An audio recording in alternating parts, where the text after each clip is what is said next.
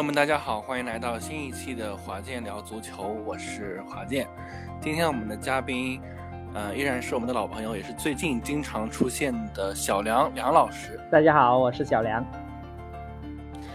呃，欢迎梁老师。最近梁老师应该是频繁出现了。呃，是这样啊，就今今天这个话题呢，呃，有别于以往。以往呢，一般都是我找大家来录制、来录音、来定主题、定话题。那其实今天这个话题呢，呃，早最早跟我提出想聊的是华界啊。那么华界提出之后呢，我们之前的时候在录这个休赛期啊，我们这个特辑的时候，梁老师跟我提出也想聊这个话题。哎，那最后呢，这个华界 给我放鸽子了。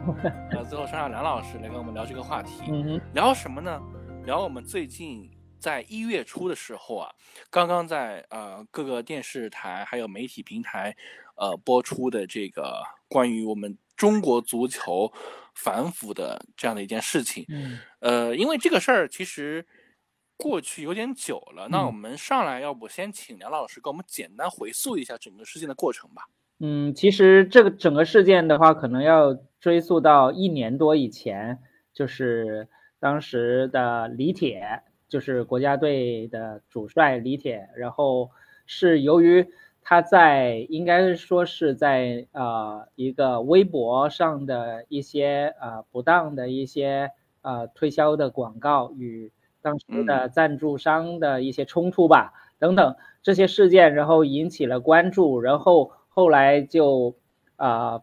发现他就是被带走了，调查了，然后就。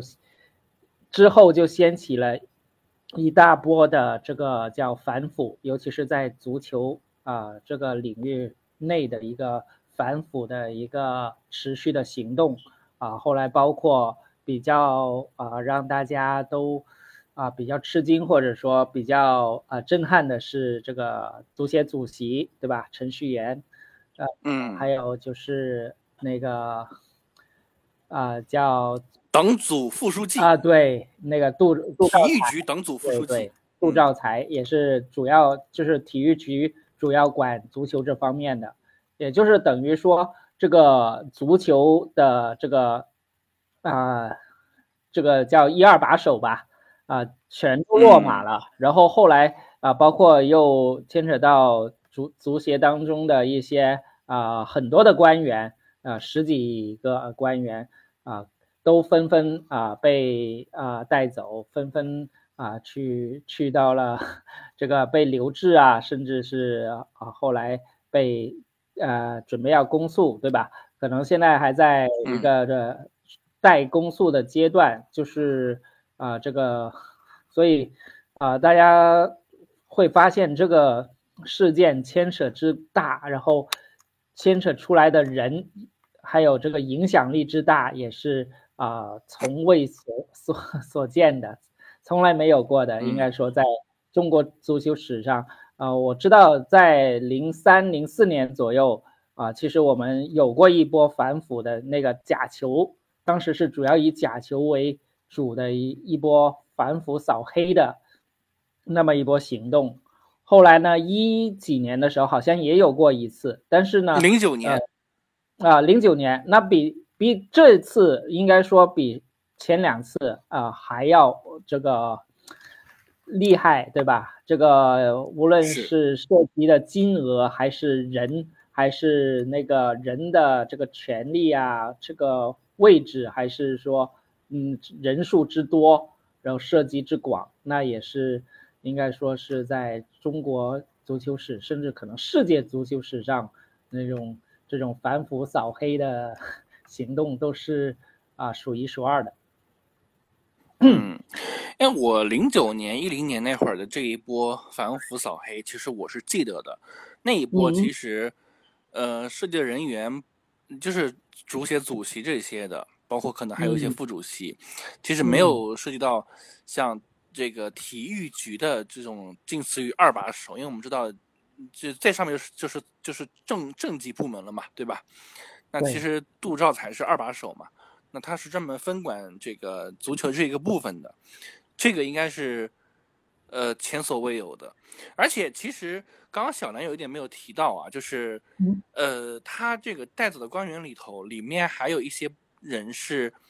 此前负责中超运营的一些这个董事长啊，包括成员，所以其实等于说是。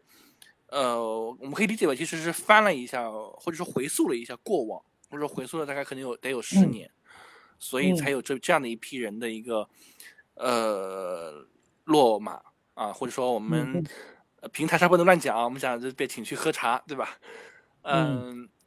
我我不知道，就是我们先不去讲这个呃片子啊，因为片子我们后面再讲，我们单论这个事情这个事件。我不知道小梁当时，呃，有有有有被震惊到吗？嗯，其实，呃，我是也不能说是震惊，但是呢，稍微是会有一点出乎意料之外的，尤其是杜兆才的这个被带走，是啊，更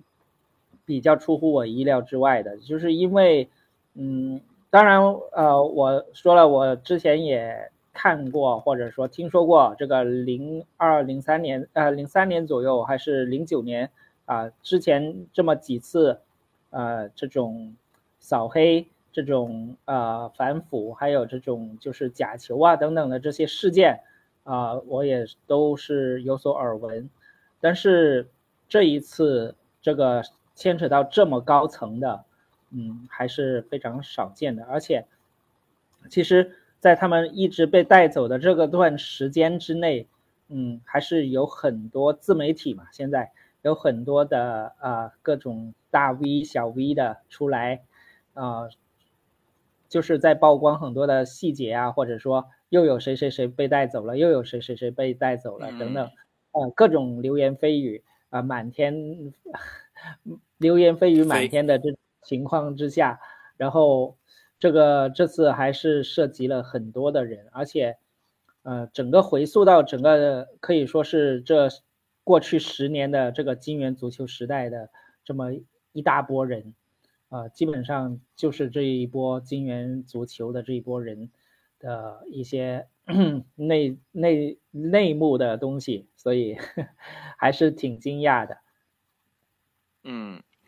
那我们来说这个。当时的这个片子啊，这个片子我记得，呃，一月九号的晚上啊，是这个呃播出的，也是呃攻陷了整个网络平台。因为我们知道一月九号其实还有一个热门事件，就是那个电视剧《繁花》呃大结局啊。那么其实理应来说，呃，大家会应该会更关注《繁花》嘛，对吧？但是呃，这个。呃，反腐的片子上线之后，《繁花》的热度直接被就是呃这个足球的话题给取代了啊。呃，我我我是第二天看的这个片子啊，我不知道小梁就是梁老师，你你你初看的时候感受是啥？嗯，因为这个片子后来我也看了很多分析，包括我看的时候，我也觉得就是他拍摄的应该是比较初期的，就是。呃，应该说是他们刚被带走调查，有个初步结果，或者说有个初步阶段，就是第一阶段可能刚结束以后，这么拍的一个，就是呃，可能不是说啊，就刚拍，或者说近一两个月他们的现在的这个状况拍的，然后嗯。很多人会关注一个点，就是除了就是他在片子当中暴露了一些呃曝光一些我们不知道的信息，之前也没有啊这些大 V 啊曝光的啊曝光的这些信息，呃也没有提到的一些信息，比如说啊什么双肩包啊，对吧？这些可能是大家嗯嗯嗯嗯非常津津乐道的一些啊细节的问题，呃还有就是我觉得。呃，更多的一个讨论就是看到他们三个人其实就主要三个人哈，当然呃给他还排了一个阵，还还特别有意思，就是一开始就给这个反腐的这些呃这些这些犯罪嫌疑人也好，叫什么都好吧，就给他们排了一个像足球十一人一样排了一排兵布阵，然后还排了一个十一人的阵容，然后呃，其实主要主角不就是三个嘛，对吧？我们刚才都提到的，呃，一个李李铁，一个程序员，一个啊杜兆才，嗯，这三位其实反应是不一样的，对吧？他嗯认罪的态度是不太一样的。就是我不是说他认罪有没有认罪，或者说，呃有没有立功，有没有啊更多的举报，或者说有没有一些其他的一些立功表现，我就不太知道。但是我们可以看得出来，他在拍这个片子的时候，其实他的认罪的态度，或者说他对自己犯罪的这个事情啊的一个啊原因呀。一个呃动机啊等等的一种解释，嗯，一种反应是不太一样的。嗯呃，我先说李铁啊，你感觉李铁他就是嗯，怎么说呢？他就是说自己呃，好像我我我形容一下啊，我觉得他在说的好像是自己呃某种上瘾，就我黄赌毒也好，或者说别的也好。就是好像上瘾一样，说，哎，我踢假球，我我我去收买对方的一些队员，我去那个什么啊，弄好成绩，为了保证自己有好成绩，去收买对方，然后试过一次，本来我是拒绝的事情的，我是最讨厌的事情了，但是呢，我有过一次以后，我上瘾了，然后为了确保胜利，我就啊，也这么从被动到主动。然后我就上瘾了，我就我就回不了头了，就感觉嗯，只是在这这个层面上，就是说啊，我我去收买对方，我去行贿，啊等等等等，我都是 上瘾，然后我就好像其他东西，大家网瘾是吧？呃，咱们不说黄赌毒的事儿，那比如打游戏上瘾一样，呵 呵我感觉他是这么一个程度，呃，或者说这么一个层。而呃，我们的陈主席他的呃那个悔罪呢，呃，好像是比较的感性，也比较的让人感觉动容的，就是他都是非常哽咽的，对吧？然后再说，如果有后悔药，我宁愿用我的生命来换，应该是 这个片子的金句啊。然后我就会感觉他就是一种。就是，嗯，一种很后悔、很哭诉的那种感觉，就是那种我们常见的吧，对吧？我们挺常见，电视上挺常见一些贪官什么的，他在 那个受到审判的时候，最后他会出来说：“哎呀，我后悔，我对不起啊，党、国家给人民的那个期望，等等等等等，嗯，类似这样的一个感觉。”那最后那个杜兆才，他的那个态度又是另外一番形象。我觉得他是一种什么样的态度？他是觉得，呃，我是被围猎的，呃，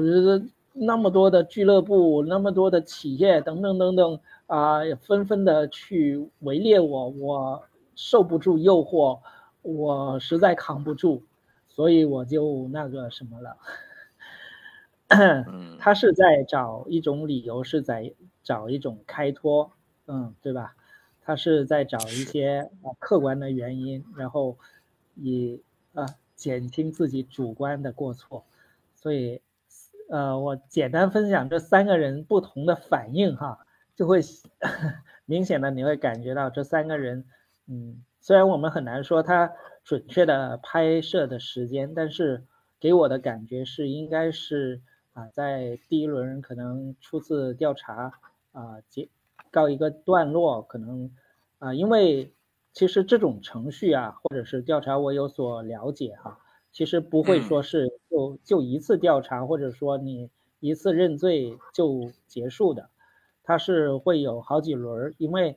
嗯，整个程序会从调查啊，甚至是留置，对吧？因为都是国家工作人员。所以它是由监委来留置，留置了以后调查完了，然后搜集好了证据以后，然后监委会移送给检察，对吧？啊，嗯，然后检察院这边啊来提向法院提起公诉，所以在检察院这边又要啊从留置改为啊逮捕或者是说拘留，然后。啊，这这一个阶段，在检察院也又要再调查，又要再啊固定证据等等，核实证据等等，有很多的程序要走。所以大家在说，哎，为什么都抓了这差不多一年多了，怎么还没有啊上到法院，还没有去公诉，还没有一个判决下来？我们很想期待看一看那个公开的审判的那个过程等等，这些都还没有进行，就是因为。其实这个程序还是非常的繁琐，而而且一一个程序还是比较漫长的，要多次的这种调查才最终啊会到法院，然后最终宣判。所以大家还是需要更多的耐心，然后大家也在可能也在 预测到底会判什么样的刑。我我我也确实不太知道啊，或者说很难去猜。这个会判什么样的刑？但是，呃，我们也期望就是能看到这个审判的过程，然后看到宣判的结果，然后也是一种大快人心，是吧？嗯，是，至少来说，呃，等一个结果，结果来了之后，给那些真正爱足球的人，球迷也好，球员也好，或者说真正想搞足足球的这些投资人也好，一个交代，对吧？嗯嗯。对，是的。那我们再说啊，就是，呃，这样的事情第三次发生了。零二零三年是假球风波，零九年是扫黑的第一波，对吧？这一次是第三次的扫黑，其实且是呃前所未有，对吧？史无前例。那么，嗯。小梁梁老师应该是有看足球好多好多年了，不管是国内外的赛场，就以你的观察来讲，你认为这个问题的根源在哪儿？呃，其实根源还是在于我们就是有很多东西不明确。嗯，搞足球有的时候，有的时候我们搞足球的体制机制。呃，就是是两边都不靠岸的，它既不是全民举国体制，又不是完全的市场体制，它是介乎二者之间。这个时候呢，就容易出现一个什么问题？容易出现呢，就是滥用权力的问题，容易出现呢，我们管办合一而不是管办分离的问题，容易出现既是运动员又是裁判的问题。嗯，这个体制机制不改变的话，我们其实我我们看到，嗯，每一个那个那个好像是联赛的那个主席啊啊，还是叫什么的一把手，好像都最后都被抓了，都下马了。所以，所以可见，就是我们的联赛也好，我们的这是这个足球的市场事业也好，我们并不是像我们之前说的像。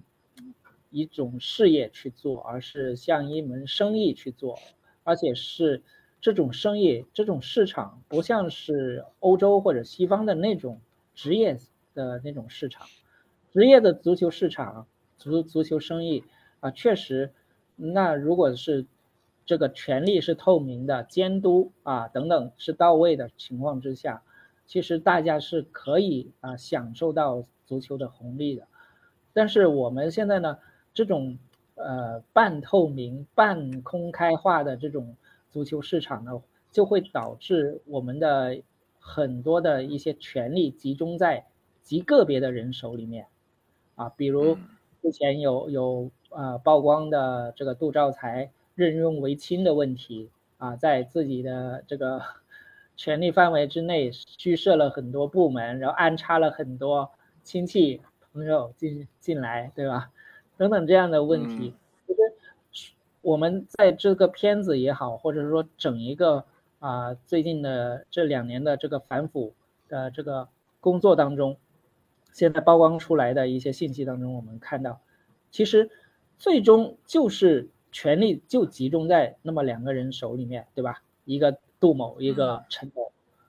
啊，而且他这这两位啊，还是在啊内耗内斗的这么一个情况之下，就会导致了整个足球就停滞不前。因为一方面，这本来这足球的那个权力可能就是很集中，然后集中在两个人手里面，这两个人又不是齐心合力去搞好足球，而是互相内斗，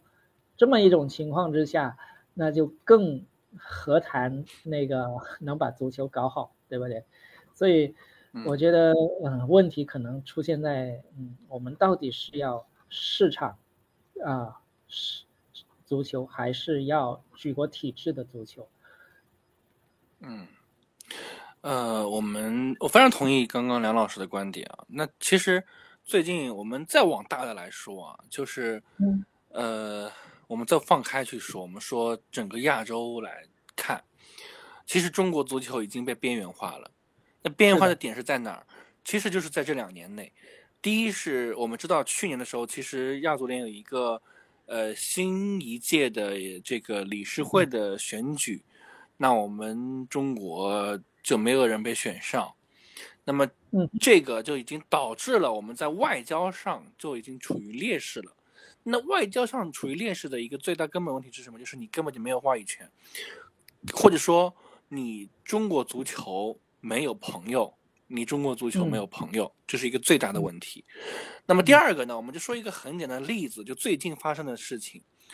什么事呢？就是最近我们不知道小梁有没有关注到亚洲杯啊？两场比赛有两个争议的判罚。第一个判罚是在第一场比赛的时候，呃，我们知道在那个第八十分钟的时候，朱晨杰接到谢鹏飞的这个助攻，呃，高高跃起头球，其实是砸进了这个。呃，塔吉克斯坦的大门，但是这个球最后被吹了。但是我们其实赛后，不管是看媒体的分析，还是我们自己在回看这个比赛，其实这个进球是很漂亮的，是一一一定有效的。或者说，作为一个正常来说，作为一个呃裁判，或者作为一个高水平的裁判来讲，这个球是不太会判进球无效的。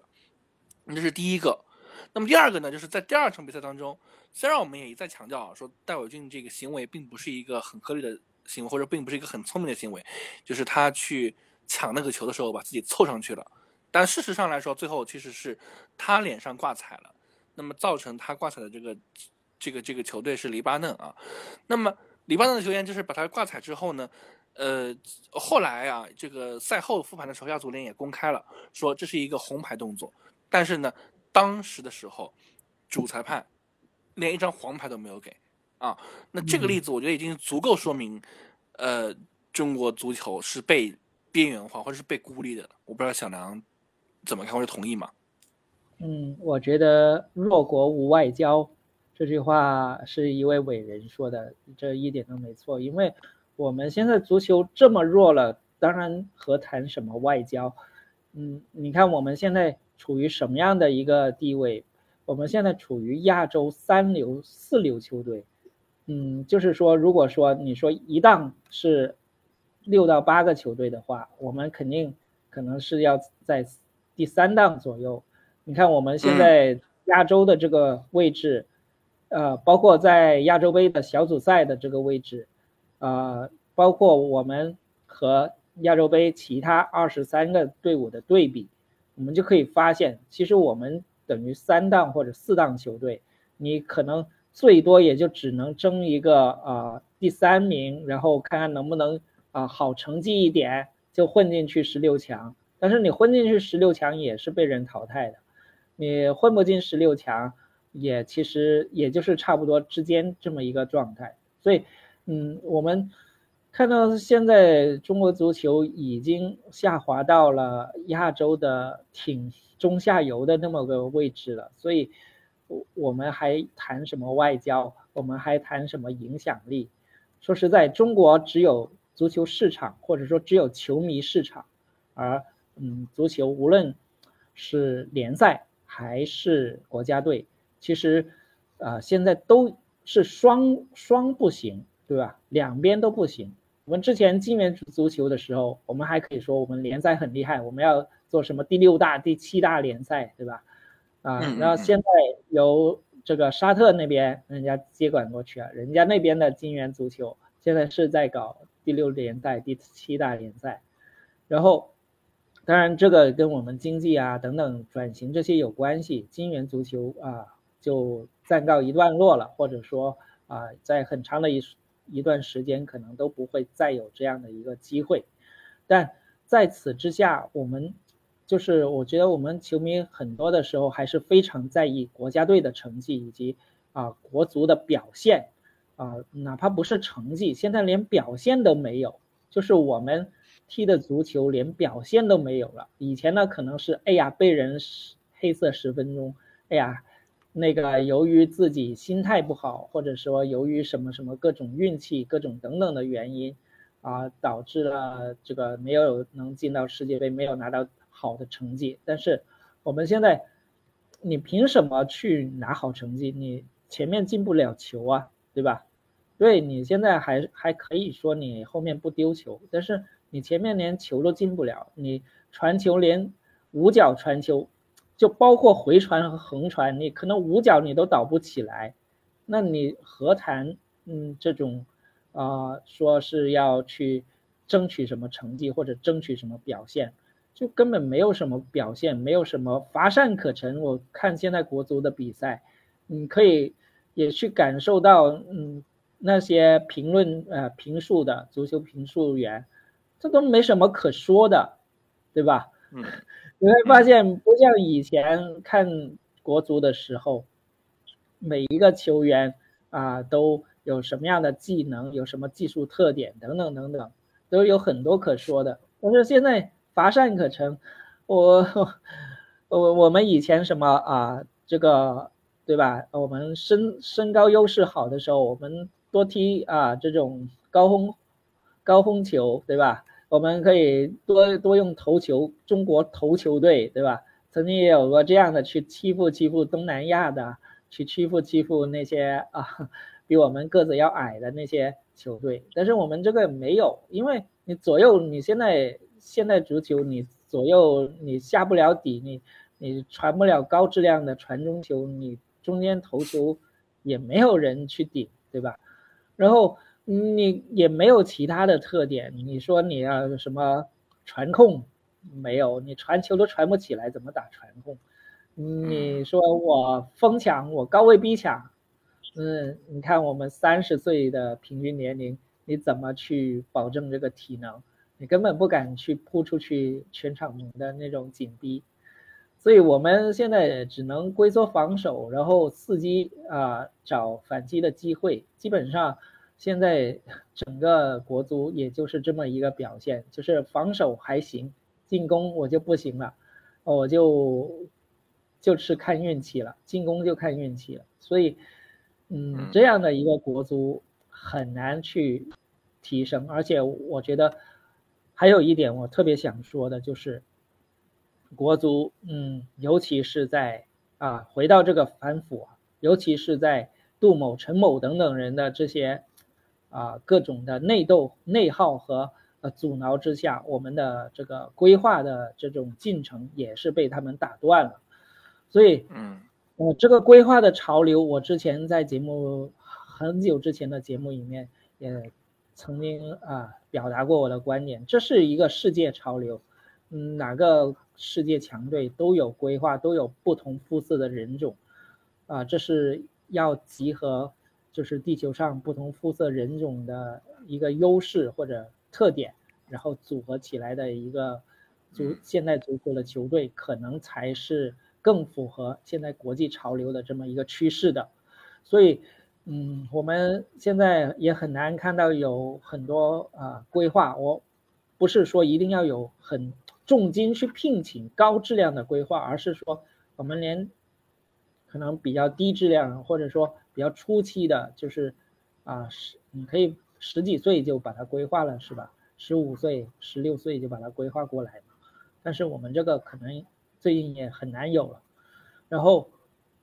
我们现在体制。还是如果说还是停留在，就是现在这样啊，权力集中在某一两个人的手里面，然后成为一种生意，而且是垄断性的内部性的生意的话，嗯，我们呃联赛，嗯，联赛很难，然后我们的我们的这个国足或者说我们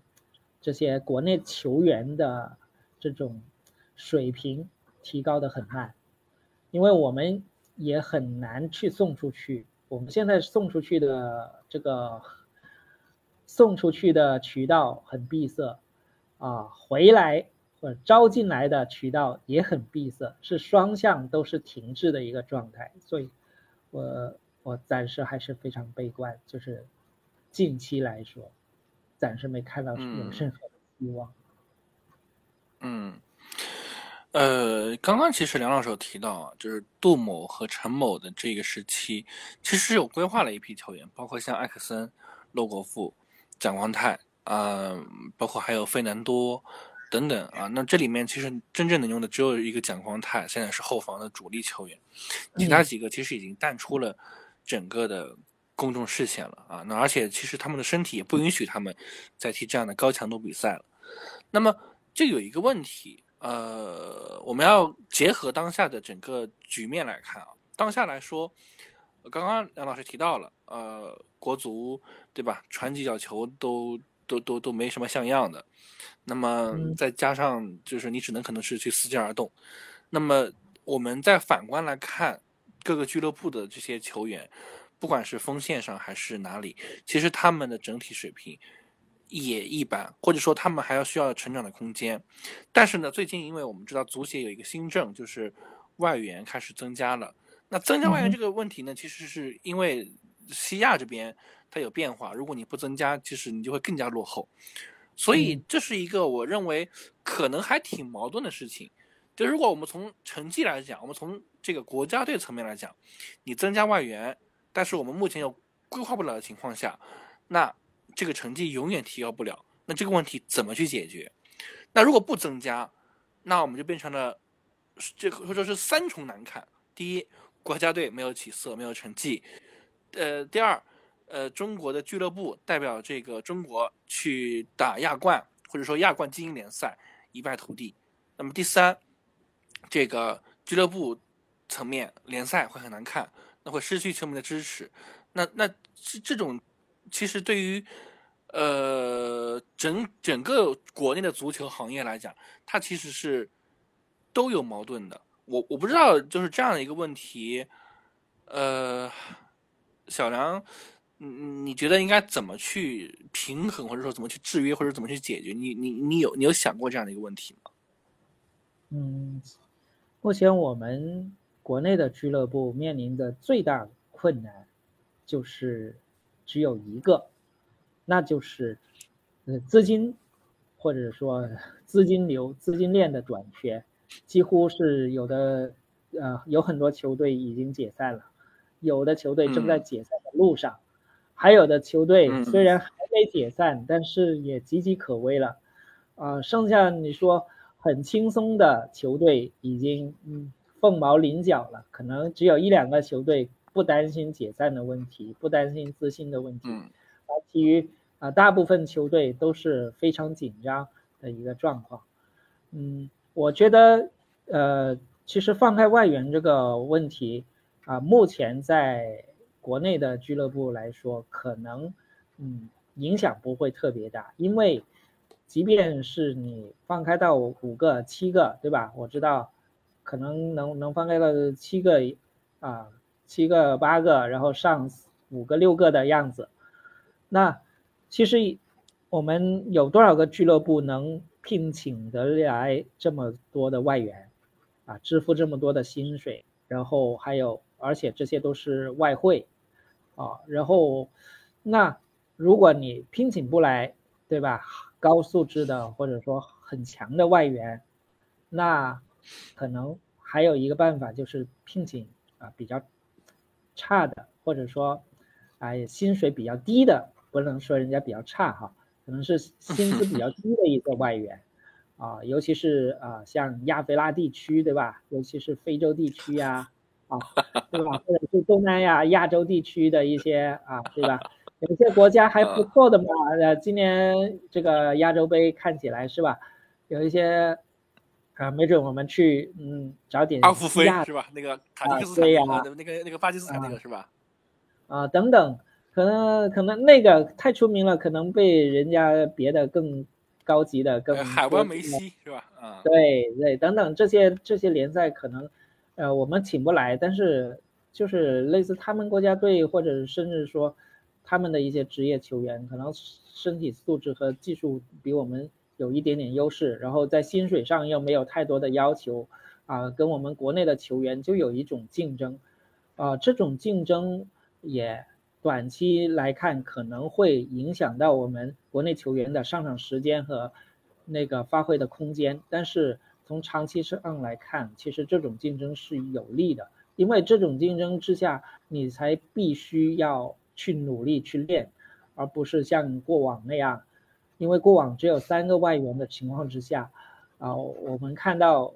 包括最全盛时期的恒大，对吧？其实也是说，我后后后防线，我这个后面七个人都是国内球员，然后前面三个啊老外，然后我就呃后面守住，然后就放长传或者怎么样的，就就扔给他们三个人搞定，对吧？进球就靠他们三个人，然后我我后面就不过不失就可以了。但是如果说你现在要是有五个七个外援的话，那嗯，你整个俱乐部就是有，就等于说有四五个国内球员要被淘汰出局，你就没有工作，你就失业，对吧？那你就进一步压缩了你的这个竞争的空间了，所以你就可能会更加的要需要去努力去训练，才能获得一份啊薪水不高的工作，啊，这个时候。可能你就没有资本，也没有这个资格再去嘲笑什么啊，你还要去挤地铁，你还要去搬砖等等这种不当的言论了。所以我觉得，嗯，有的时候看着中国的球员踢得那么差，嗯，球踢得那么臭，然后还就是特别的自高自大，嗯，非常的让人恼火。但是，嗯，可能现在这个经济状况，再加上外援的放开，有可能我们啊一些非洲兄弟，对吧？一些西亚的兄弟，一些可能南美一些次发达地区的一些兄弟，呃，可能啊只要几万美金，对吧？就是年薪可能十万、二十万美金就可以请来的这种，啊，他都愿意来的这种，这种球员可能会多。那这种球员多了以后，啊，虽然他没有那么著名，但是可能人家还是会很敬业，然后还是会抢掉一些啊长期躺平的国内球员的饭碗，那可能对国内的这个是有好处的。但是我最最重要的还是想说一句哈，就是我觉得解决中国足球的最重要问题就是放开了，就是就好像。你种庄稼一样，或者说种什么啊植物一样，拔苗助长。我们总是拔苗助长。如果说我们不管它，其实反而他自己能找到足球的规律，反而联赛也好，还是球员的水平也好，反而能有一个提高，而不是说像就是过多的干预，过多的去啊各种像之前。U 二三的这种保护政策等等，其实你越保护啊，反而适得其反，反而导致了各种畸形的一些 现象的出现。所以，嗯，我觉得只要说实话，我觉得只要不管，甚至说只要少提目标，我们不要，我们很多领导啊，我不嗯指名道姓，我也不点，但是。你会发现每个领导很爱出风头，然后很爱定目标，很高调，但是你看，往往结果都不会有好，尤其在足球方面，就是因为足球这个东西其实它有自身的规律。你像啊，你可以嘲笑人家越南，但是你确实打不过人家越南；你可以嘲笑人泰国，但是你真的不一定能拿得下泰国。现在马来西亚也不错，对吧？啊，印尼大出意料之外，对吧？那你你看看人家踢出来的内容，你不要看光看结果哦。大家如果看一看人家踢出来的内容，人家的那个表现是比中国队的表现要好，的过程要好，所以人家十年八年，其实啊，不要提那么高远的目标，不要提那么近的目标。我觉得，尤其我们的体制机制能不能说让，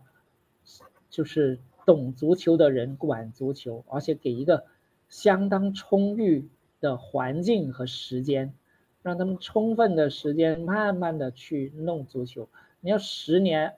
十五年，这才能把一整波人带起来，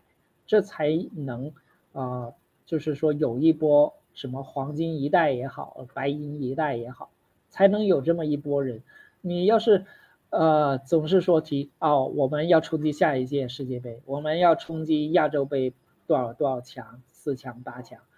嗯，这种这么尽急功近利的目标，是我知道是对领导的政绩啊是很有帮助，或者说他自己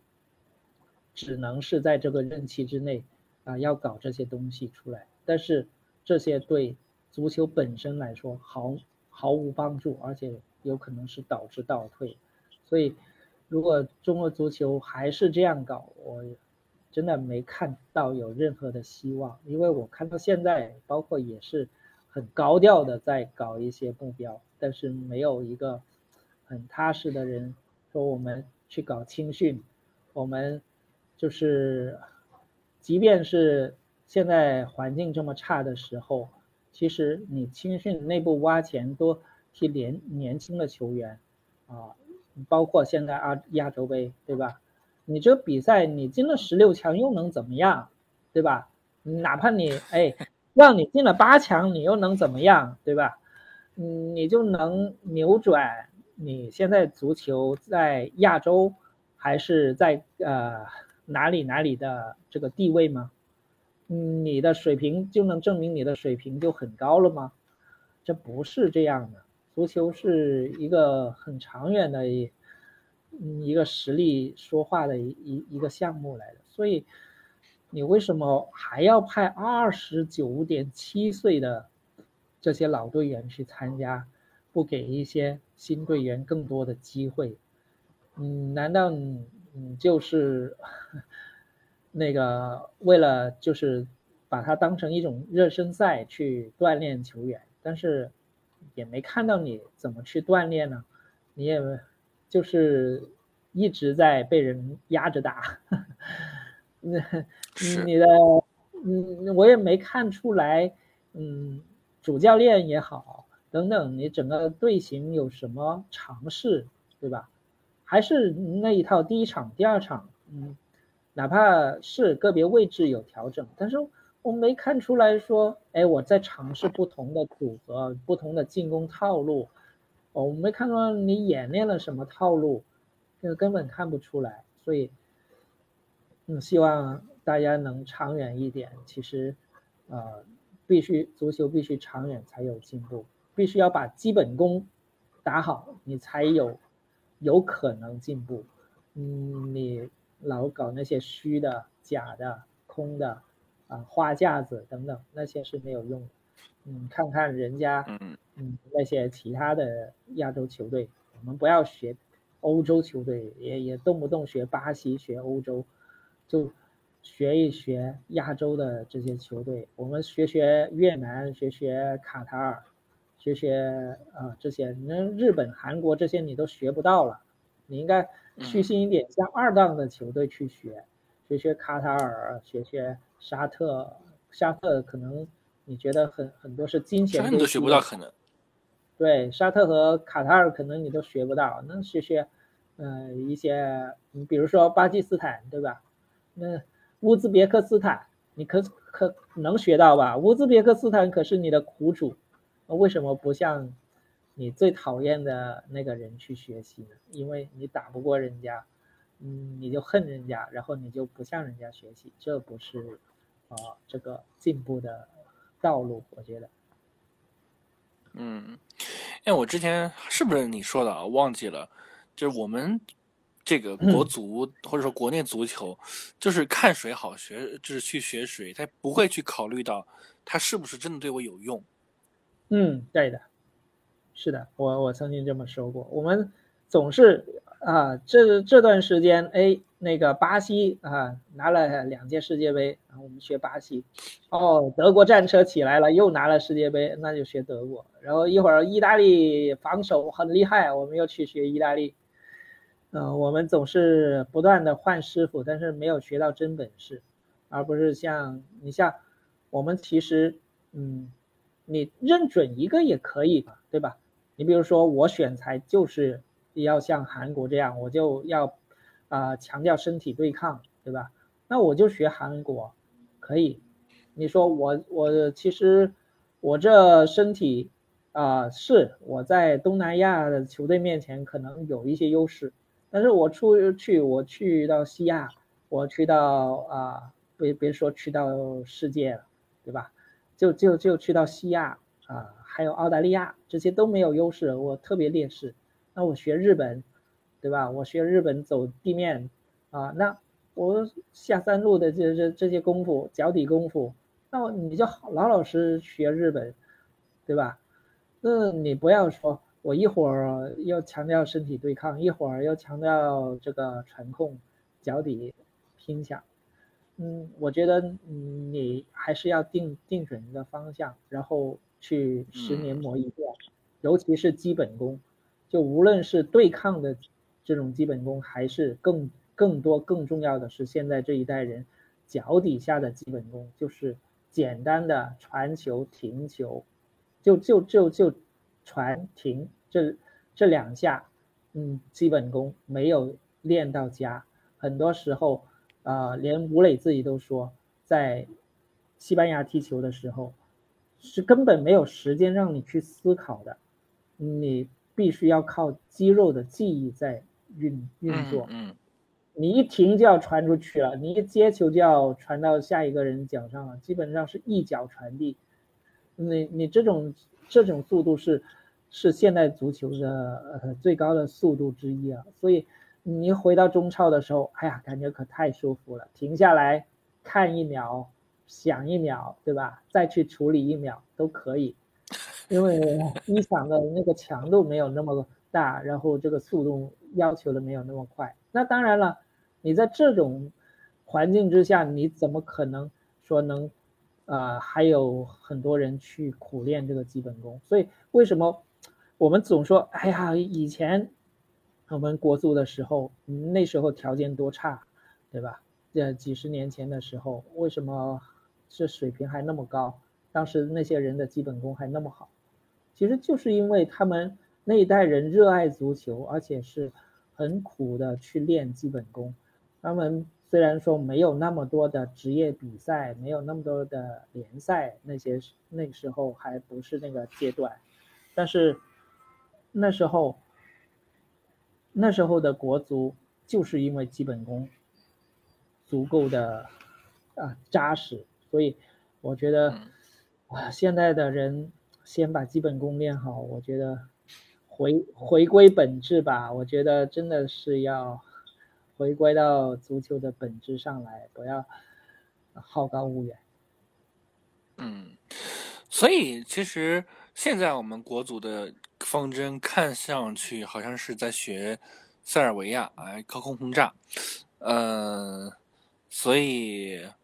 我们，所以梁老师，你会不会觉得说，我们既然选择了相信杨科维奇，那不管他今年是不是能够。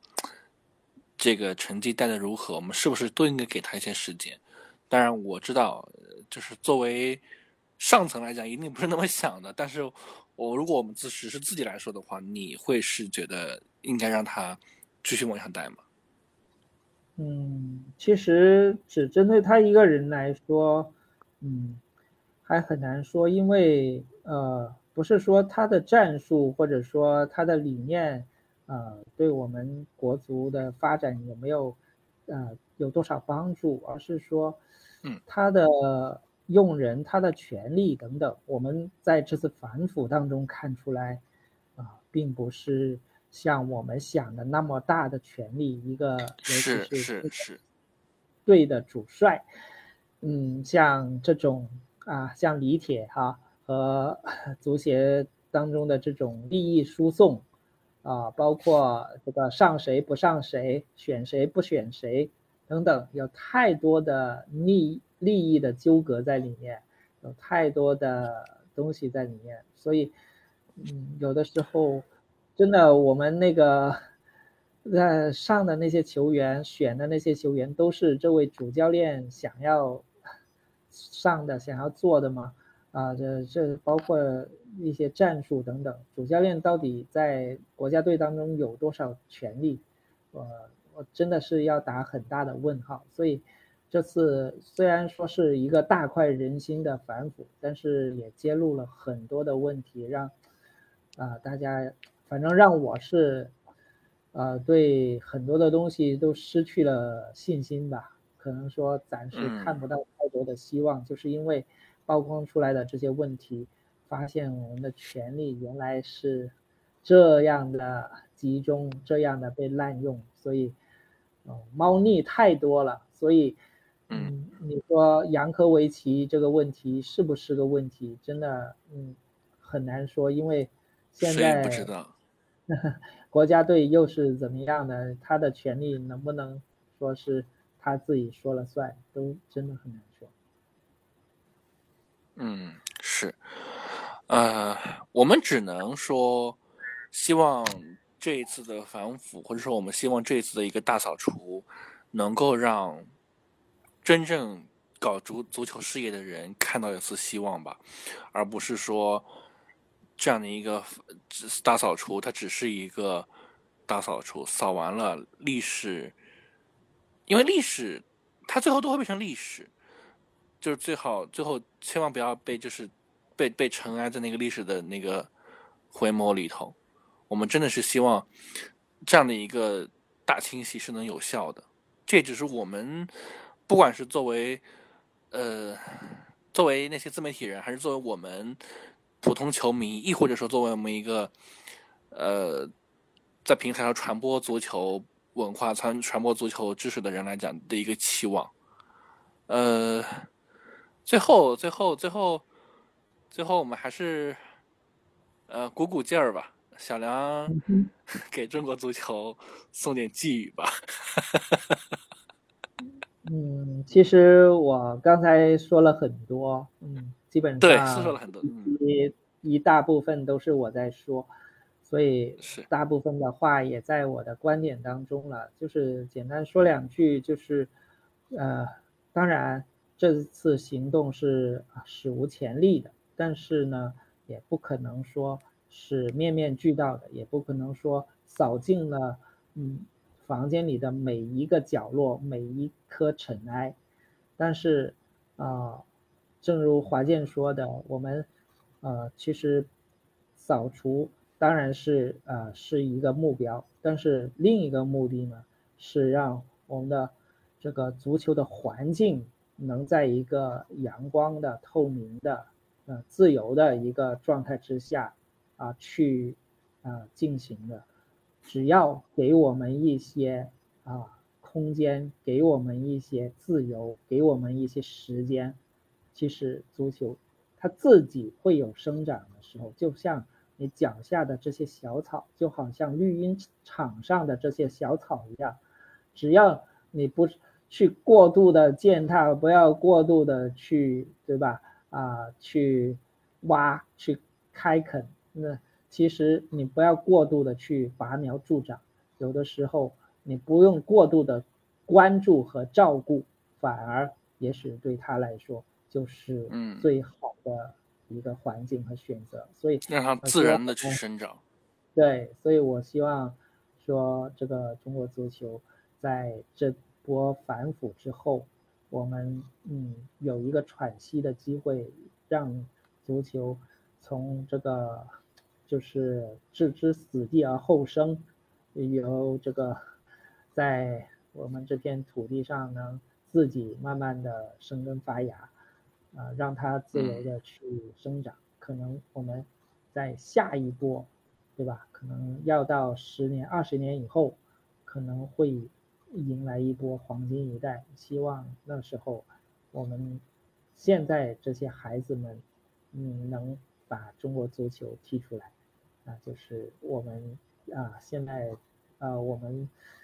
最希望的。我们也要有足够的耐心等他们成长。我们不能说像过去一样，就是总是给他们太多的压力。我觉得，呃，作为舆论，作为啊自媒体，作为舆论，作为球迷，啊，我们应该给我们的下一代，尤其是小朋友们，啊，更宽松的环境，让他们去享受足球。我觉得。享受足球带来的快乐，这一点才是最重要的。但是，我觉得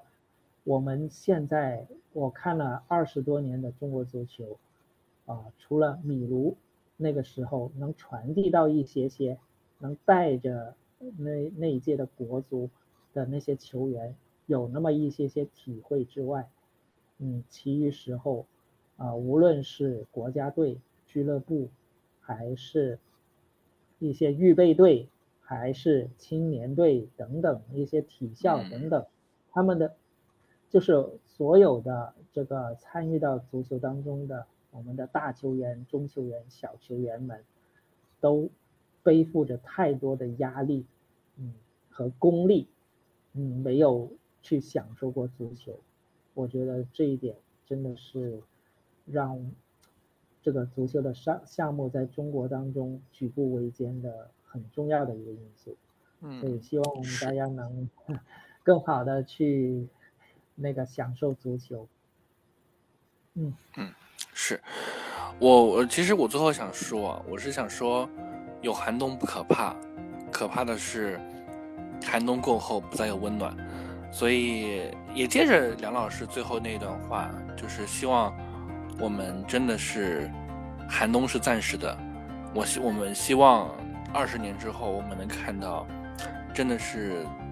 自然规律的生长之后，能够真正的这个换来呃中国足球的生机勃勃。好，那我们这一期就聊到这儿！今天非常感谢梁老师啊，因为我们今天其实是聊的非常多，而且主要是以梁老师的。主要的回答为主，所以其实是非常辛苦。我们又是差不多一一一小时的量，呃，那我们也期待，我们期待今后我们再能够跟梁老师有更多的话题去聊。那我们今天的这期节目就是这样了。好，谢谢梁老师，我们下周见了，拜拜，拜拜。